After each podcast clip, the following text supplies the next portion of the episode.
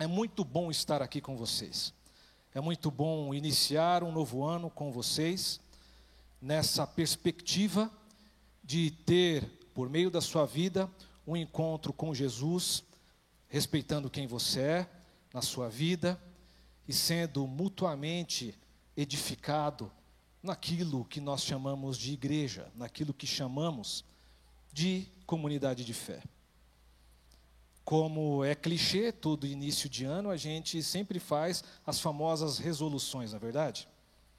Mas é óbvio que eu não quero aqui criar uma lista ou lembrar uma lista que de repente você fez lá no dia 31 para o primeiro, mas quero qualificar um pouco o que a gente entende por essas listas, para chegar num lugar que é o centro da atenção nessa noite, que são as amizades espirituais.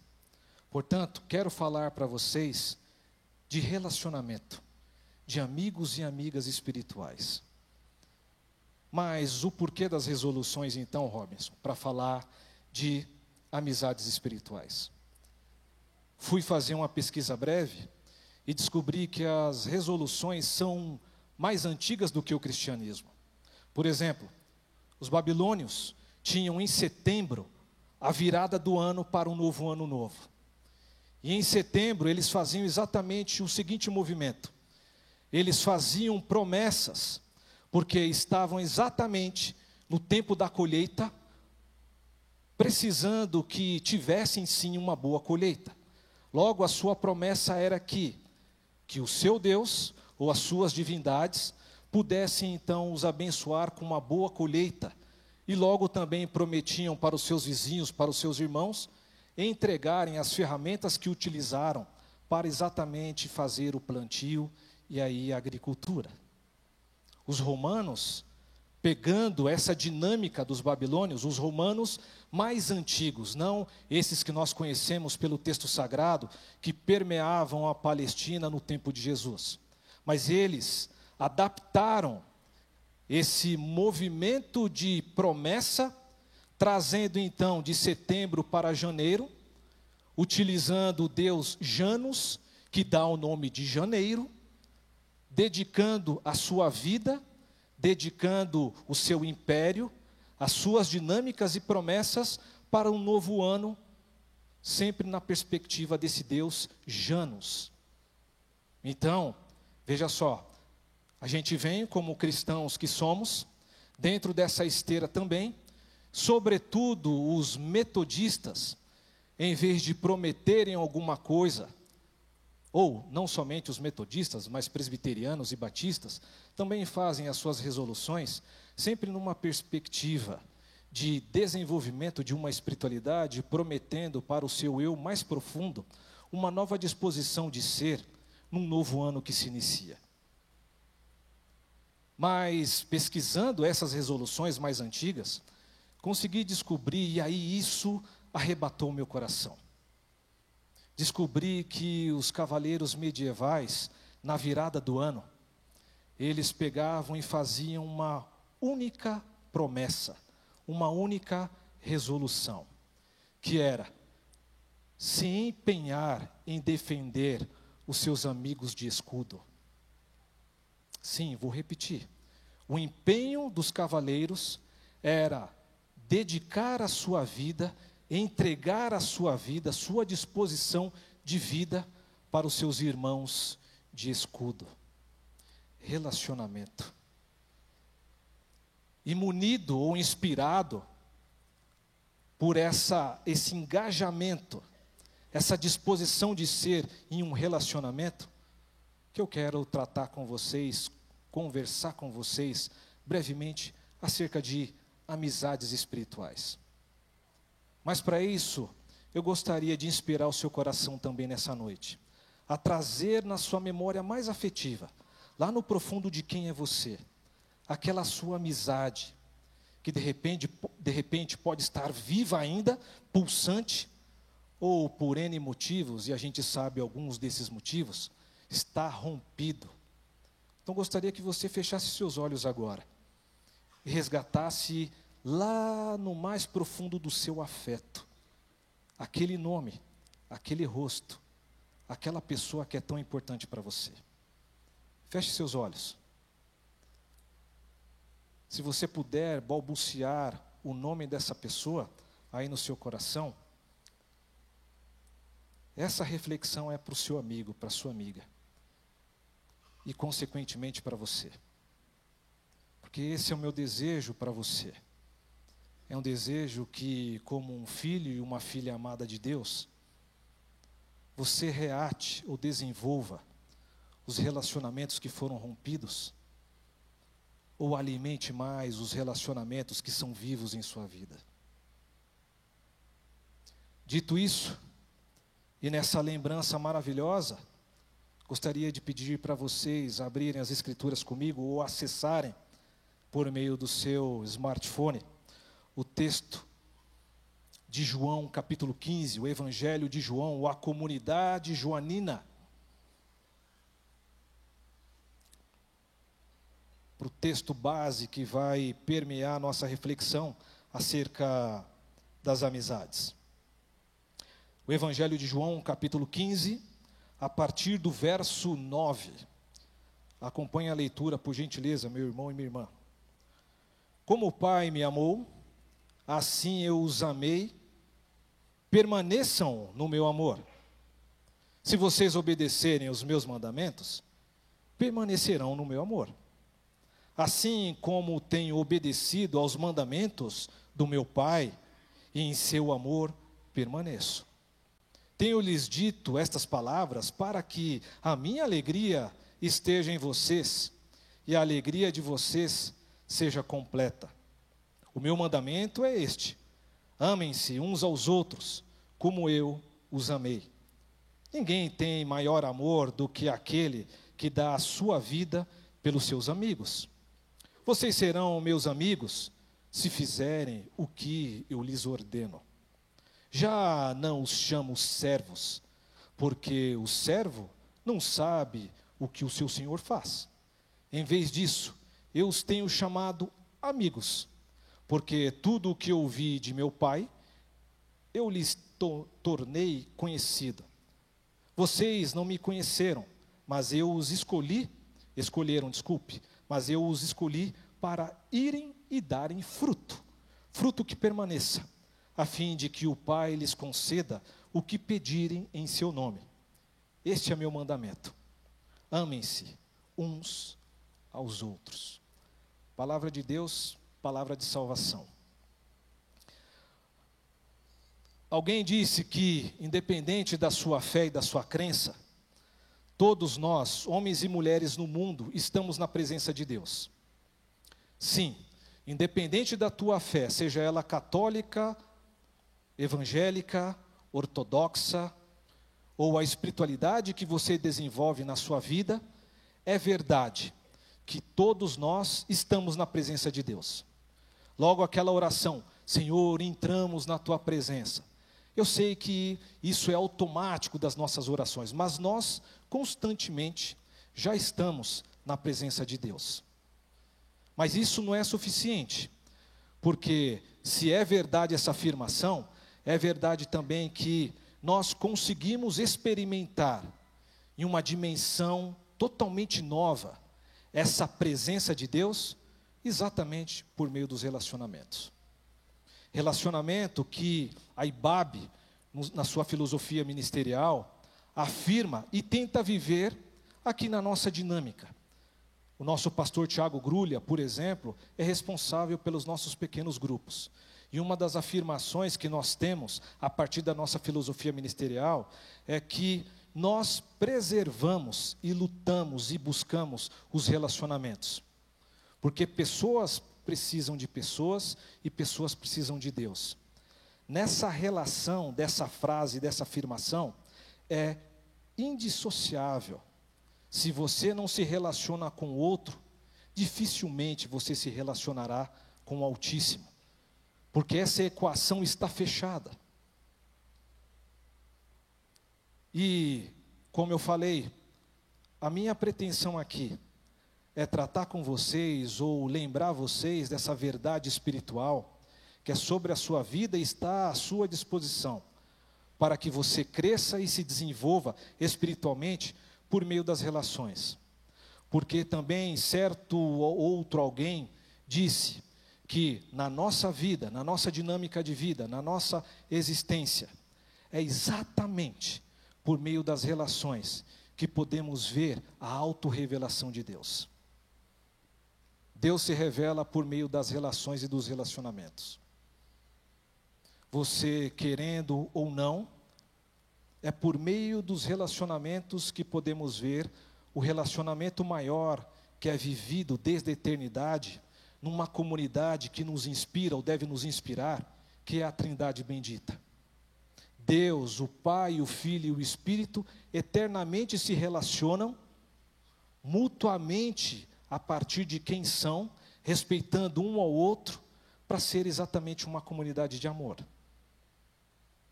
Sendo assim, quando nós olhamos para esse texto, nós vemos uma metáfora, uma imagem poderosíssima que deve permear os nossos corações, apontando para aquilo que eu separei para vocês, ou para nós, ou para os nossos corações, como três sugestões para o desenvolvimento dos nossos relacionamentos, objetivando amigos e amigas espirituais logo ali no horizonte das nossas vidas.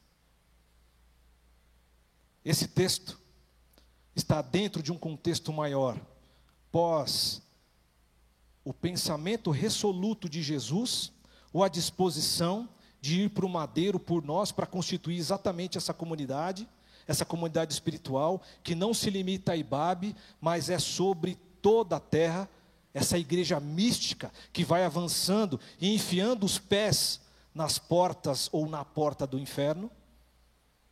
Quando Jesus percorre, está resoluto em ir para Jerusalém, ele começa a trazer algumas imagens, e uma imagem poderosa que nós temos aqui, essa imagem dele se declarando como a videira.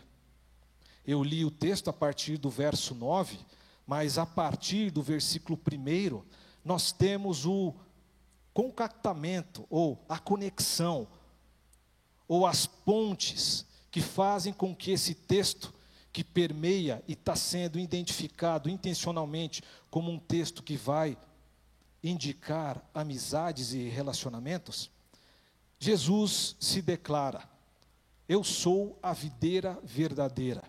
Em oposição, meus irmãos e irmãs, a uma outra videira. Essa outra videira era a comunidade de Israel que não foi o que deveria ser. Uma bênção em relacionamentos para todas as nações. Logo, perdida em si e fechada em si, teve esse juízo. Óbvio que Deus, numa teologia que a gente pode ou poderia fazer aqui, Deus tem um plano também para Israel. Mas enquanto Jesus convoca e se autodeclara como a videira verdadeira, Jesus vem fazer oposição a uma comunidade que não desenvolveu o que deveria desenvolver. Quer ser amigo e amiga de todos, para que todos sejam abençoados como ela é abençoada. Jesus, portanto, estabelece nessa autodeclaração, sendo uma videira verdadeira, como o início de uma nova comunidade, de uma nova humanidade, que tem na inspiração de Deus, o seu Pai, o amor que deve permear todas as relações. Isso pode ser óbvio, mas a gente precisa sempre e constantemente voltar ao que é óbvio, para que em algum momento haja uma metanoia em nós todos, para que as cegueiras que nos estão tampando e nos estão impedindo de relacionamentos, conforme é a relação do Pai, do Filho e do Espírito, possamos então ter uma nova disposição de mente e de ser e nos abrirmos exatamente pelo mover do Espírito ou para o mover do Espírito. E aí Jesus, ele vem com algumas palavras e a gente cantou uma delas aqui que eu quero permanecer em Cristo. Não vamos fazer uma exegese aqui essa noite, porque eu quero passar para vocês três dicas, três disposições, mas o core, o centro desse texto, está em mostrar para nós que permanecemos em Deus, olhando a verdade do seu mandamento e frutificando, uma vez que nós reproduzimos nas nossas vidas aquilo que Deus é como essência. E o que Deus é em essência? Amor, relacionamento. Relacionamento de um pai que é desenhado e pintado como agricultor, que ama o que faz e tem como fruto do seu amor uma imagem, um fruto perfeito, onde eu e você somos encaixados, enxertados nessa imagem, nesse fruto perfeito que é essa videira, e que não há nenhuma disposição a não ser estar nele. E estar nele é reproduzir o que ele é em essência, contrariando, obviamente, toda aquela interpretação que de repente você já consumiu ou já reproduziu, que te afirmaram que frutificar é você trazer alguém para a igreja, você evangelizar, quantas almas você trouxe para Jesus, todas aquelas disposições evangélicas de jeito de evangelizar. Não. Na nossa interpretação, ou na minha interpretação, o fruto é exatamente reproduzir nas nossas vidas o que Deus é em essência. E Deus é amor três palavrinhas que a gente poderia cantar aqui. Quem está disposto a cantar? Opa, levantaram a mão, então querem cantar. Então vamos lá. Deus é. Xalalalala. Lembra dessa? Tinha um acréscimo aí. Né? Lembrando da escola bíblica dominical. No IBAB Criança a gente não faz isso, não, tá, pessoal? Então fiquem despreocupados aí. Mas Deus é amor. Mas existe um parâmetro para medir esse amor. Existe uma régua, um sarrafo. E essa régua, esse sarrafo, é essa reprodução desse amor nas relações. Porque o Cristo afirma que eu não chamo vocês mais de servo ou servos, mas chamo de amigos. E vocês vão ser conhecidos e autenticados como os meus amigos se reproduzirem o amor do Pai. Sendo assim, quero deixar para vocês três sugestões para o desenvolvimento de uma espiritualidade ou de uma amizade espiritual nas suas relações, na sua vida, enquanto você peregrina por aí. A primeira, nós precisamos exercitar uma espiritualidade ou uma dinâmica ou uma atividade que é desmascarar o nosso falso eu dentro da tradição mística a qual eu bebo, eu tenho um dos autores que permeiam a minha vida, que é, na verdade são dois, Thomas Merton e Henry Nouwen. E o Thomas Merton apresenta para a gente algumas disciplinas espirituais, e uma dessas disciplinas nos ajuda exatamente nesse movimento, que é a contemplação. Para os meus alunos aqui das disciplinas espirituais, a gente ainda não chegou nessa disciplina, mas essa disciplina é mais ou menos o seguinte: todos nós temos máscaras. Provavelmente você veio com uma das suas máscaras mais prediletas para cá. Com qual máscara você entrou aqui na comunidade de fé? A máscara de bom moço, de crente, mas nem trouxe a Bíblia. Né? Brincadeira, pessoal. Vamos lá. Que máscara você está aqui? Nós, independente da sua vida espiritual, porque eu não sou xerife para medir a vida espiritual de ninguém, e a IBAB também não tem essa disposição, mas é verdade que todos nós temos máscaras, meu irmão e minha irmã. Nós temos um eu aparente, nós temos um eu externo, que é totalmente oposto desse eu profundo, que está lá no profundo de quem nós somos. E esse eu externo vai se colocando diversas máscaras, não somente em si, mas também no outro. Logo, Thomas Merton disse que o movimento contemplativo não é que você sobe no monte para ver se os gravetos pegam fogo, o seu dente fica como ouro. Não é isso. essa disposição espiritual, ou atividade, ou exercício espiritual de contemplação, é você, num sentido de autoconhecimento, se perceber e perceber quais são as máscaras que estão impedindo que você seja quem Deus desejou que você fosse. Nessa imagem espiritual, o Merton afirma que nas nossas relações nós somos muito rápidos no gatilho em projetar no outro aquilo que nós queremos ser ou que eles sejam. E o Merton diz que se a dinâmica desse texto é que nós temos que reproduzir o amor de Deus por meio das relações, só vai ser verdadeiro isso quando não impusermos para o outro que eles sejam a nossa imagem e semelhança. Você tem que falar assim, você tem que se postar assado, você não pode se mexer tanto, você tem que pregar assim, tem que pregar assado, você tem que, enfim, filho, tem que ser assim, se comporte. Eu acabei de falar aqui com a Celinha que a gente tem que sair de uma teologia adultocêntrica que determina que é sempre de cima para baixo, para uma disposição de olhar a criança no nível dela.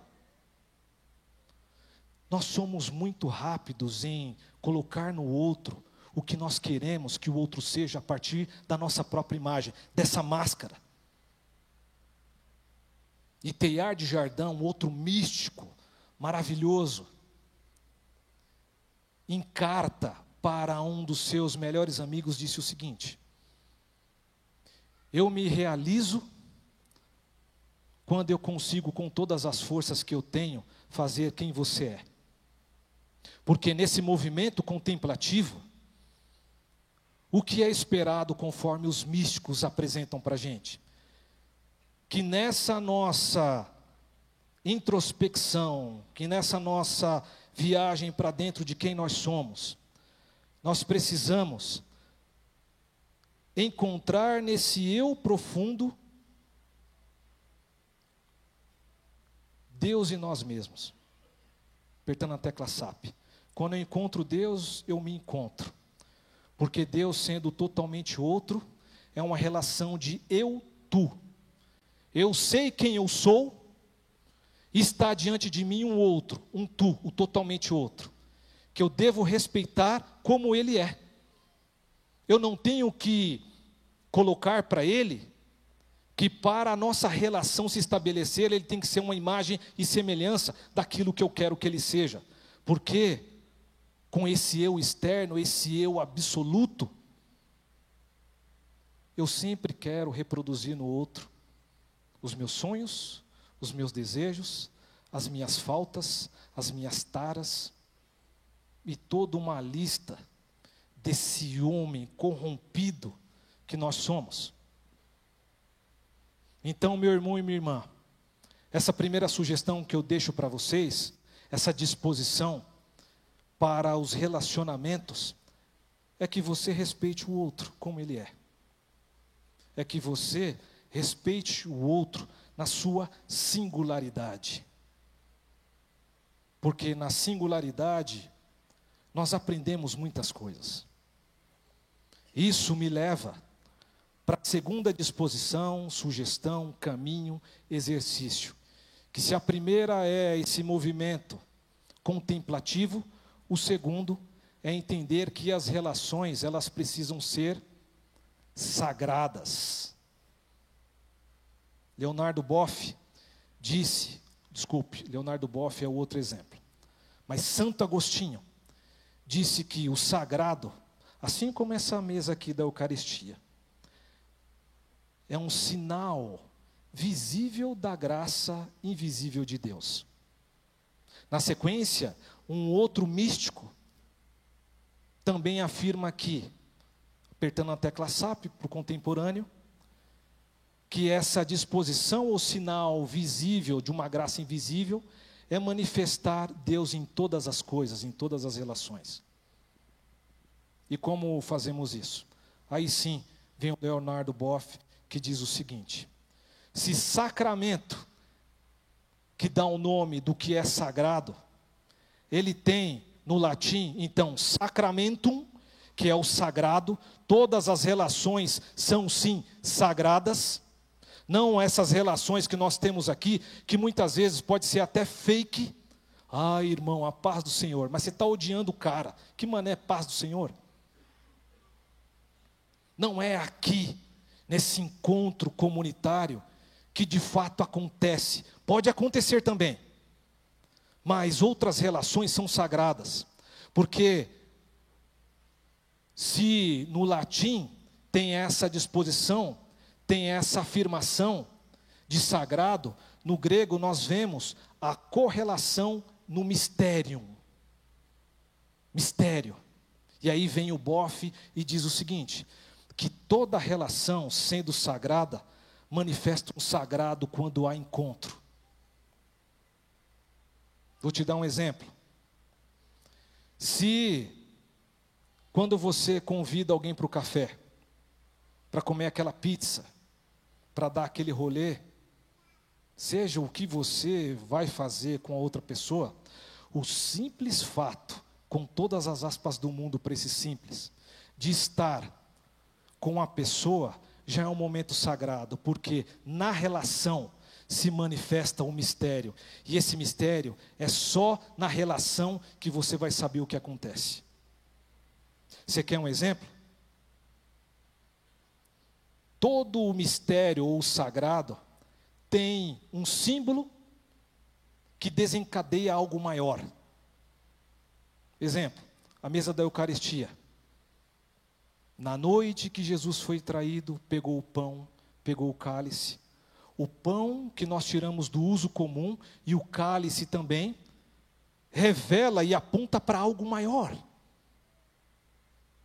no cafezinho, na pizza, é só uma desculpa para algo que deve ser maior, que é a relação. Você quer ver um outro exemplo?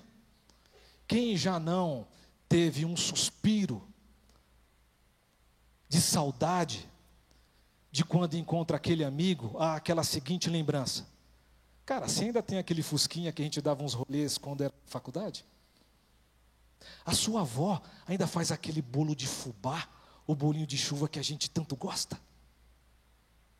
Você lembra aquele dia lá no metrô Jabaquara ou Conceição que você contou aquela história? O que, que aconteceu depois daquilo? Irmãos e irmãs, você lembrou aí de algo que de repente, ao chegar aqui, fez essa lembrança. Essa lembrança é algo extremamente misterioso, que traz do profundo de quem nós somos uma verdade, e essa verdade a gente não pode deixar por escapar entre os nossos dedos. Quer estar com o outro, respeitando quem ele é, mas estar com o outro como um ambiente totalmente sagrado, que nós devemos tirar até os nossos sapatos, as nossas sandálias, porque esse local santificou, porque vai ser manifesto em algum momento que você não espera, essa preciosidade que é visto e vivido na relação da Trindade, na relação com seu irmão, com a sua irmã. Aquela gargalhada gostosa, aquele tapinha nas costas, ou aquele puxão de orelha tão necessário.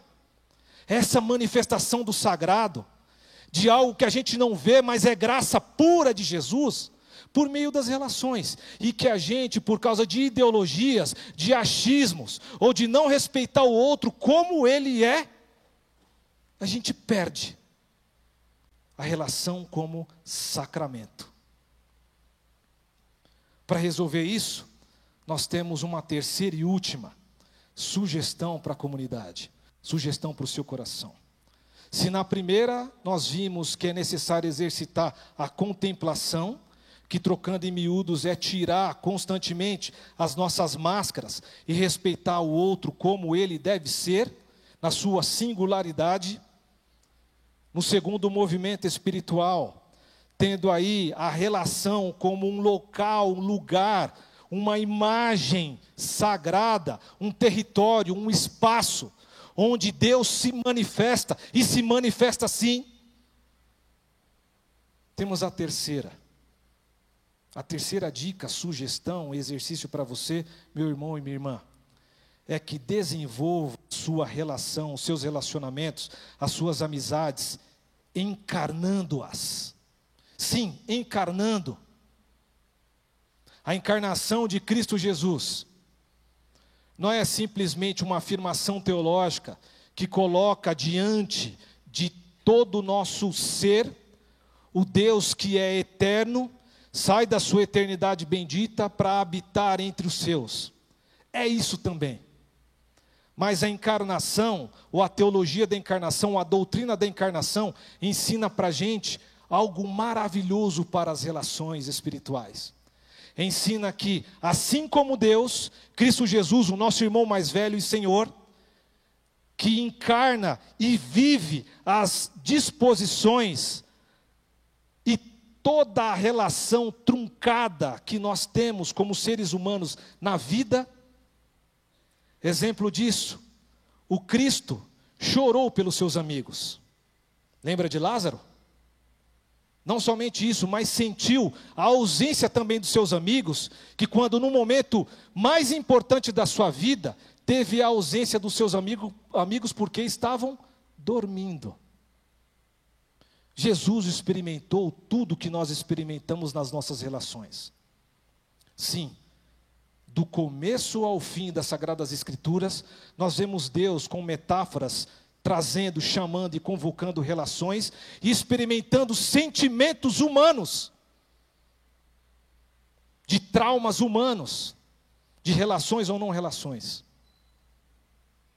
E aí encerro dizendo para vocês, para fazer esse fechamento, nessa última sugestão de encarnar, quando afirmamos que amamos os nossos irmãos e irmãs, os nossos amigos, não é questão só de sentimento. Sentimento é bonito. Temos que alimentar os sentimentos. Mas se não, vamos ao encontro do outro, na necessidade que o outro tem, para que eu, de alguma forma, mesmo em silêncio, o escute. E seja como os nossos irmãos católicos fazem, só de escutar. Como a Marcena disse, isso não é real. Esse amor não é real um amor que não se encarna na vida do outro, respeitando o outro, não projetando as suas taras, desejos no outro. Esse amor é fake. Porque esse texto que nós abrimos a nossa reflexão, nessa imagem da videira e nós, os ramos, todo aquele que não reproduz esse amor divinal, que é a essência de Deus mesmo, é como um ramo que não tem vida em si, é um galho seco, preso em si, que consome a si mesmo. Mas quando o Cristo, nesse texto, afirma que você não é mais servo, mas é o que? Amigo, e que é na régua do amor para com as relações que vamos ser amigos, o texto afirma que nós temos que doar a nossa vida para o outro. Aí vamos ser considerados amigos de Deus. Mas olha que interessante, irmão e irmã. O texto ou a tradução que nós temos diz que é doar a vida. Mas no original é doar a alma.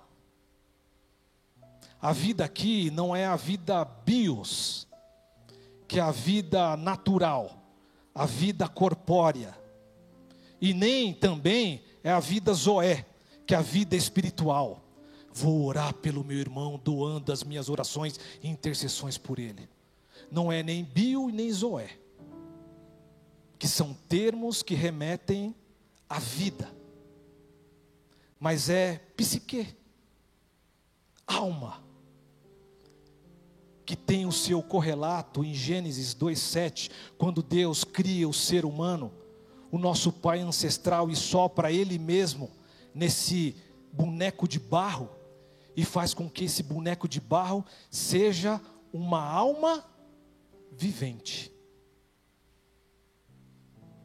É a mesma informação, texto, que o texto de João está se referindo. Logo, o encarnar aqui não é doar literalmente a sua vida se sacrificando como Cristo se sacrificou, mas é um empenho constante de uma vida inteira dedicada aos seus amigos. Essa é a nossa interpretação. Eu quero doar minha alma, e alma entenda aqui a vitalidade de quem você é, a potência que você é, que muitas vezes está disposta para outras coisas que esquece os amigos. Então, diante dessas três sugestões que eu deixo para vocês, nessa noite, para nos juntarmos aqui na mesa do Senhor, quero deixar uma metáfora final que ilustra isso de uma maneira belíssima, que é a metáfora do tapeceiro, a imagem do tapeceiro. O tapeceiro não consegue fazer um belíssimo de um tapete com um único tipo de linha. Se você curte tapetes como eu, você sabe que aqueles mais coloridos, com várias formas, esses são os mais importantes. Porque de uma linha cruzada com uma outra se forma um quadro maravilhoso. E uma respeitando a outra traz essa boniteza de ser diferente, mas que numa composição total mostra a grandeza daquele que teceu todas as partes.